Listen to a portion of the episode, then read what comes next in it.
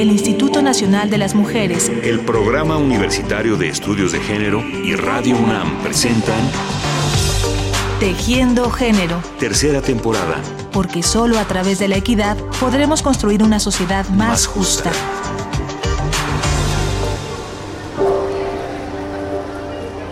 Un tema del que pocos intelectuales se ocupan es el derecho a vagabundear, a la libertad por vagar. La vagancia es la liberación y la vida en el camino es la esencia de la libertad.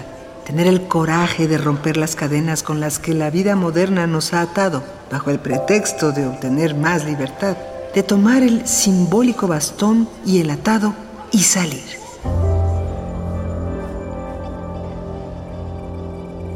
El anterior es un fragmento de Sobre la vagancia, pequeño ensayo escrito por una inquieta joven llamada Isabel Eberhardt. Pareciera que fue escrito hace poco, pues a quienes no nos gustaría romper con las cadenas de la vida moderna y salir a explorar nuevos paisajes. Sin embargo, Isabel Eberhardt lo escribió hace más de 100 años, pues este afán de aventurarse en el mundo, explorar e intentar descubrir sus secretos no es nada nuevo y tampoco ha sido cosa de hombres. Aunque entre los grandes viajeros de la historia no aparezcan con mucha frecuencia nombres de mujeres, sí que existieron grandes exploradoras y aventureras que han dejado huella, mujeres que desafiaron las reglas, cruzaron fronteras reales e imaginarias y cambiaron para siempre el paisaje de su entorno. Los invitamos a descubrir a lo largo de esta semana la vida y hazañas de estas grandes aventureras que con valentía, originalidad e inteligencia demostraron a la sociedad de sus respectivas épocas que no existen límites para lo que deseamos conseguir, sea cual sea nuestro género. Hoy hablaremos de la más nómada, la vagabunda como a ella le habría gustado que le llamáramos, Isabel Eberhardt. Acompáñenos a conocerla.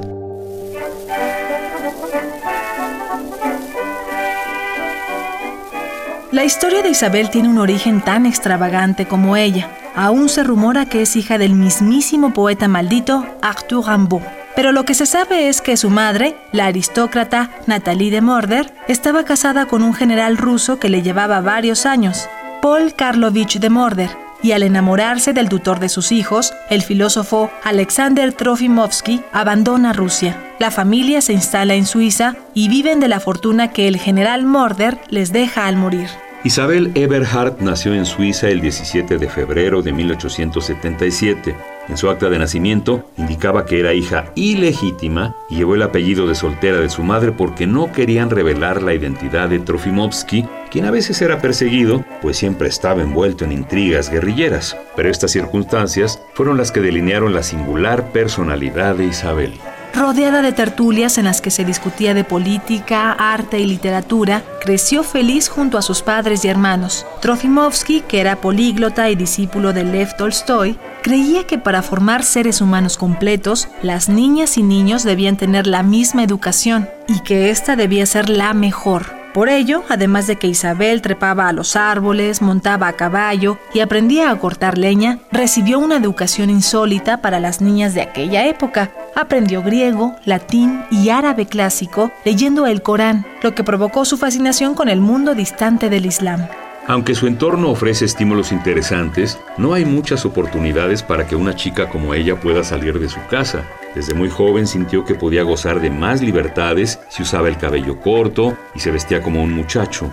Isabel aparecía vestida con traje de marinero en una de sus más viejas fotografías. Su rostro es el de una muchacha reflexiva que ya ha comenzado a escribir para emular a sus ídolos, Víctor Hugo, Emil Solá, Gabriel D'Annunzio. Pero cuando su hermano tuvo que partir como soldado a Argelia, Isabel sintió que también debía ir a África.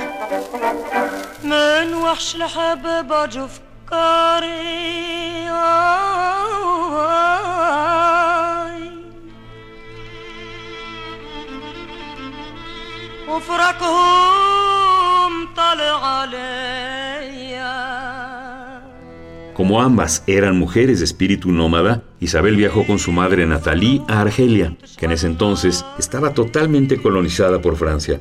A su llegada, se encontraron con la mirada crítica de los colonos franceses, que no podían concebir el hecho de que dos damas respetables quisieran estar lejos de las comodidades de Europa. Isabel y Natalie decidieron alejarse del ambiente de los funcionarios y aristócratas y se mudaron a un barrio en donde podían mezclarse con la gente del lugar. Pronto, ambas se convirtieron al Islam. Esa época fue una de las más felices y apacibles para Isabel. Leía, fumaba kif y daba largos paseos a caballo, aunque la felicidad duró poco. Su madre murió de un repentino ataque al corazón y poco después se entera del suicidio de su hermano Vladimir. Para enfrentar el dolor, Isabel ya no se contenta con ser solo Isabel. Usa múltiples nombres, se presenta al mundo de diferentes maneras, se viste como un hombre del desierto y se hace llamar Mahmoud Esadi. Viaja por el desierto montada en su adorado caballo, al que llama Asuf, visita Túnez, aprende la lengua usada en las calles, invierte mucho tiempo en contemplar la naturaleza. Sus inclinaciones por la vida espiritual son tan fuertes como las que siente por dar rienda suelta a los placeres de los sentidos.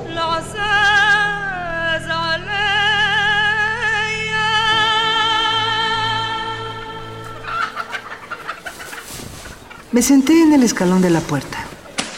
Encendí un cigarrillo de la marca Oriente y con las piernas cruzadas me puse a esperar al amado que siempre se reunía conmigo en este lugar predilecto.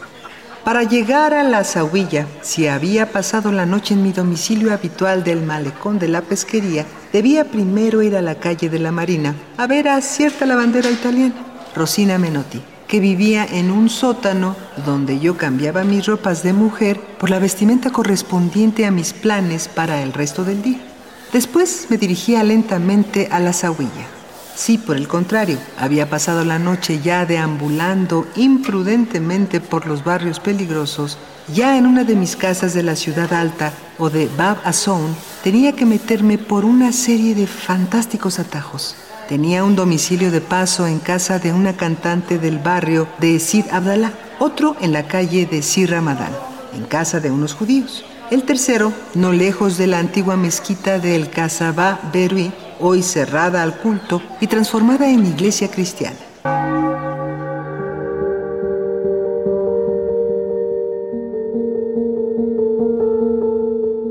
Isabel, o Mahmud, o Miriam, como firmaba algunas de sus cartas, conquistaba a quienes se cruzaran con ella, no solo por su apariencia andrógina, también por su erudición y sus ganas de disfrutar de la vida en todos sus aspectos. Cuando por fin se encuentra con su amado hermano Agustín, por el que ella decidió viajar a Argelia, se da cuenta de que él ya está acostumbrado a la vida apacible y sedentaria del matrimonio. Su espíritu romántico y aventurero sufre una gran decepción. Este hecho y la muerte de su padre la hacen sentir la soledad más profunda, pero también una gran liberación. Estoy solo, sentado frente a la inmensidad gris de un mar murmurante. Estoy solo solo como lo he estado siempre por el gran universo cautivador e ilusorio, solo con todo el mundo tras de mí de esperanzas defraudadas, de ilusiones muertas y de recuerdos cada día más lejanos, tanto que se han hecho casi reales. Estoy solo y sueño. Y a pesar de la profunda tristeza que invade mi corazón, mi ensueño no tiene nada de desolado ni de falto de esperanza. Siento que mi corazón se templa como nunca y que de ahora en adelante será invencible, incapaz de doblegarse incluso en medio de las peores tormentas, humillaciones y duelos.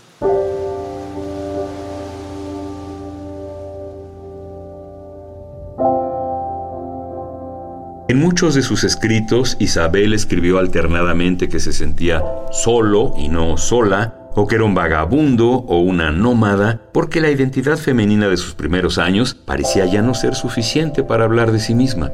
Los múltiples rostros con los que deseaba conocer al mundo no tenían nada que ver con los límites que la época le imponía a las que eran como ella. Aunque mantenía contacto con algunos europeos, su corazón estaba del lado de la resistencia. Deseaba vengar a los árabes colonizados y sin dudarlo se había unido a la causa del Islam.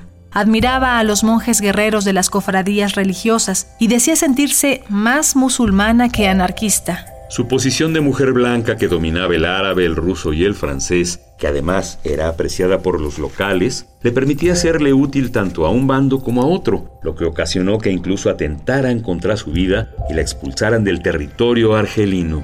El exilio, tanto en su natal Ginebra como en Cerdeña, donde pasó una temporada, la abatía profundamente. Lejos del desierto, se sentía fuera de lugar. continuó registrando todos los paisajes que la rodeaban y también los interiores, los que daban cuenta de su posición ante la guerra, los prejuicios sociales, sus temores y anhelos. No me he venido más esa idea de a Roma fagre una gara.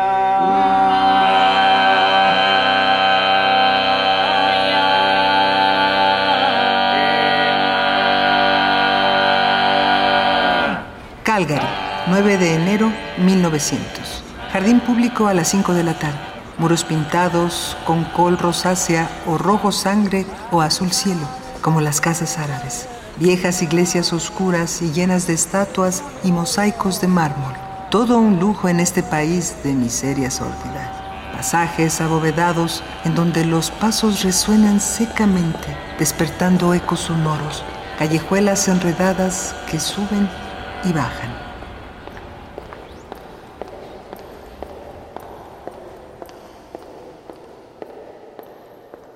Isabelle Eberhardt, Taalit.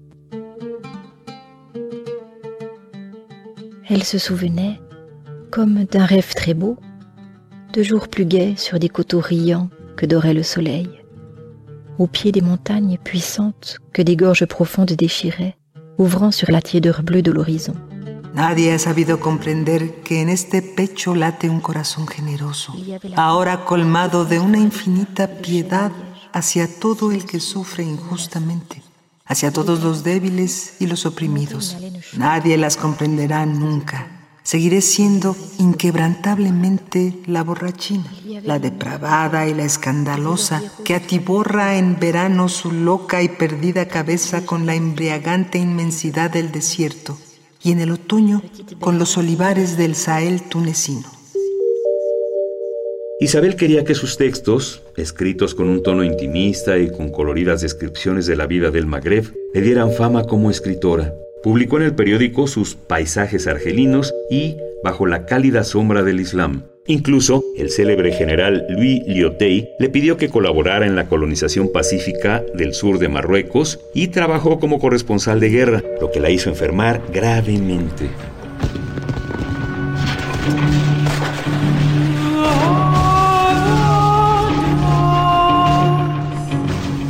Isabel era una experta en cruzar las fronteras de toda clase, las geográficas, las del género, las del deber ser de la familia y el amor. Tuvo muchos amantes, entre los que se dice destacan Achivir, un diplomático turco armenio, y Vera Popova, una de las primeras mujeres químicas de Rusia.